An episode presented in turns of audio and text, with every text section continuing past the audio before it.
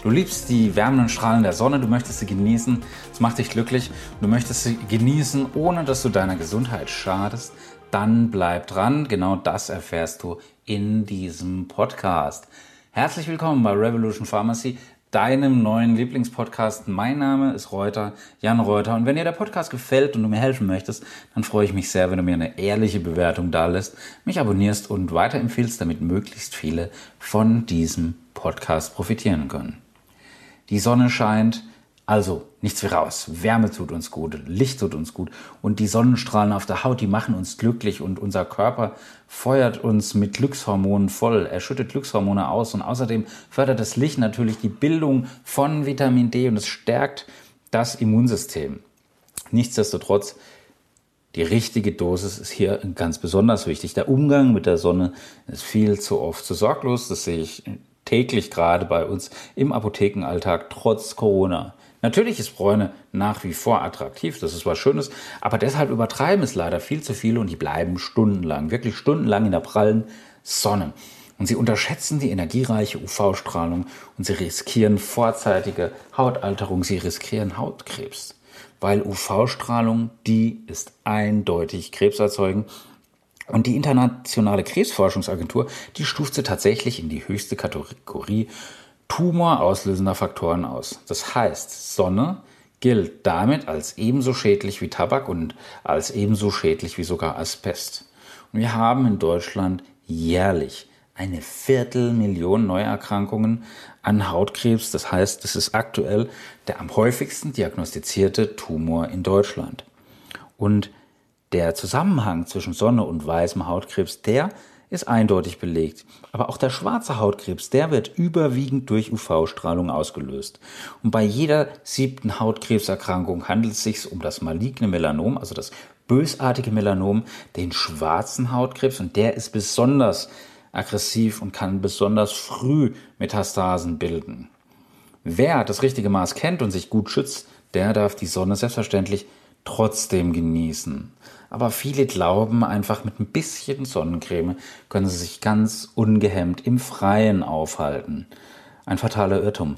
Eincreme steht tatsächlich erst auf Platz drei. Auf Platz drei der Schutzmaßnahmen. Viel wichtiger wäre es, die starke Sonne zu meinen. Gerade in der strahlenintensiven Mittagszeit gilt es, dass du dich im Haus aufhältst oder zumindest im Schatten. Aber auch Kleidung, Kopfbedeckung und natürlich eine hochwertige Sonnenbrille schützen. Was ist jetzt bei der Sonnencreme zu beachten? Natürlich ein hoher Lichtschutzfaktor, der muss gewählt werden und das Präparat muss wirklich großzügig, wirklich großzügig aufgetragen werden. Um den auf der Packung angegebenen Lichtschutzfaktor dann zu erreichen, braucht man pro Quadratzentimeter Haut zwei Milligramm. Das entspricht ungefähr einem Teelöffel fürs Gesicht.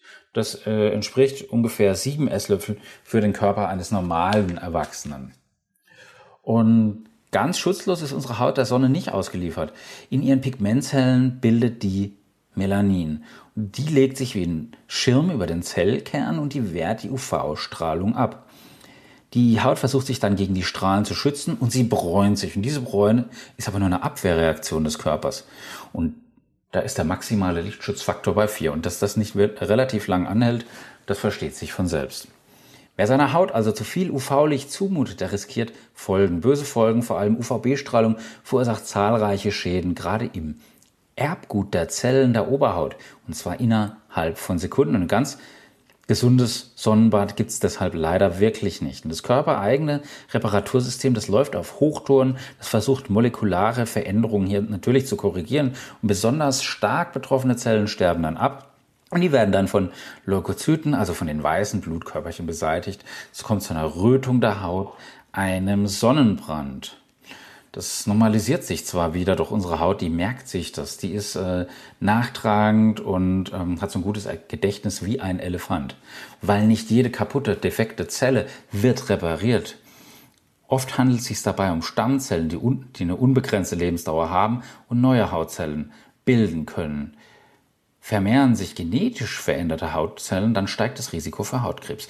Und vor allem UV-Schäden in der Kindheit sind gefährlich. Und deswegen achte ich mit meiner Frau immer so dramatisch darauf, dass die Kinder eingecremt sind. Ähm, auch natürlich hassen sie das, natürlich können sie das nicht leiden. Aber ich möchte nicht, dass sie dann erst 30, 40 Jahre die ernsten Folgen spüren. Hm? Also Kinderhaut braucht deshalb besonderen Schutz, denn die reagiert empfindlicher auf UV-Strahlung. Die ähnelt in ihrer Struktur der Haut von Erwachsenen. Die Schutzbarriere ist aber da bei weitem noch nicht ausgereift. Als erwiesen gilt, die empfindliche Stammzellregion in der Kinderhaut, die liegt näher an der Oberfläche und ist daher der UV-Strahlung stärker ausgesetzt. Das ist natürlich ein Grund, dass die sehr viel empfindlicher sind.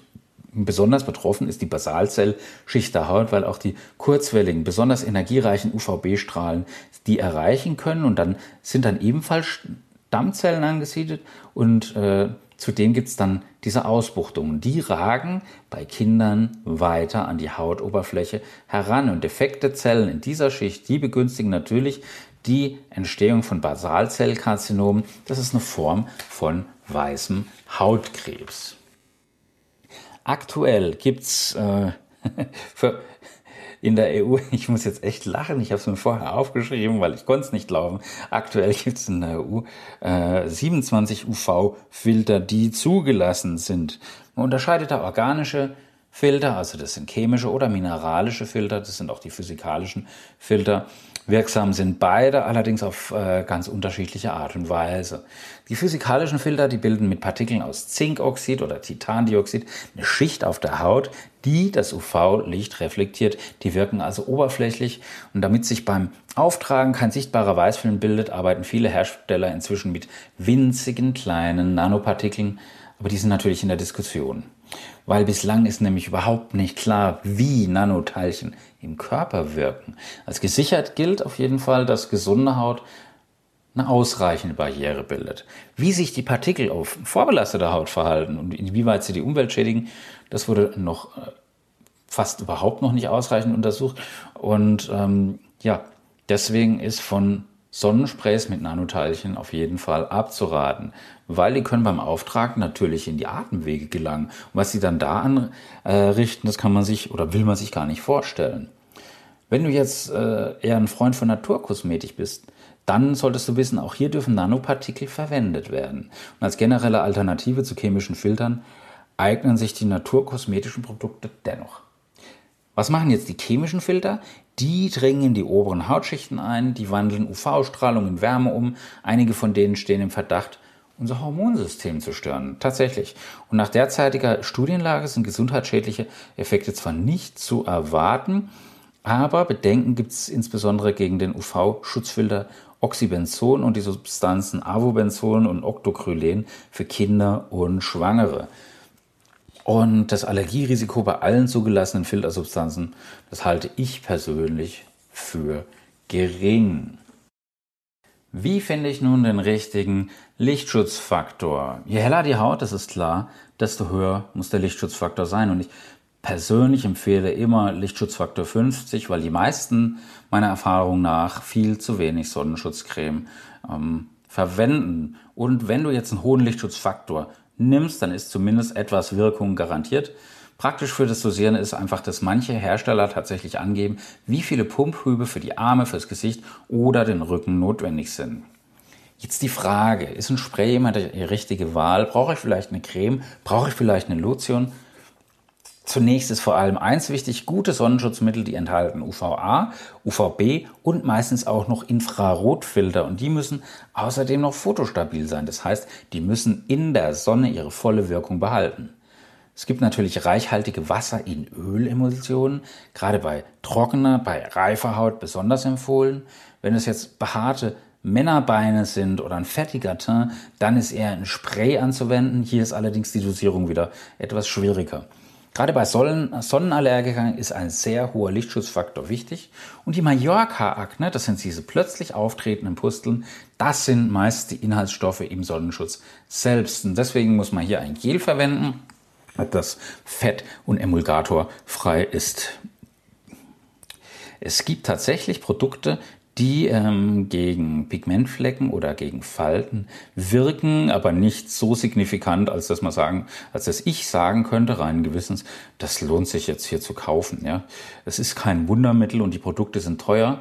Die sind zwar für eine vorerkrankte Haut geeignet und gerade bei überstandenem Hautkrebs oder bei Vorstufen zu weißem Hautkrebs, ähm, dann ist es wichtig, aber viel wichtiger hier raus aus der Sonne und bitte was anziehen.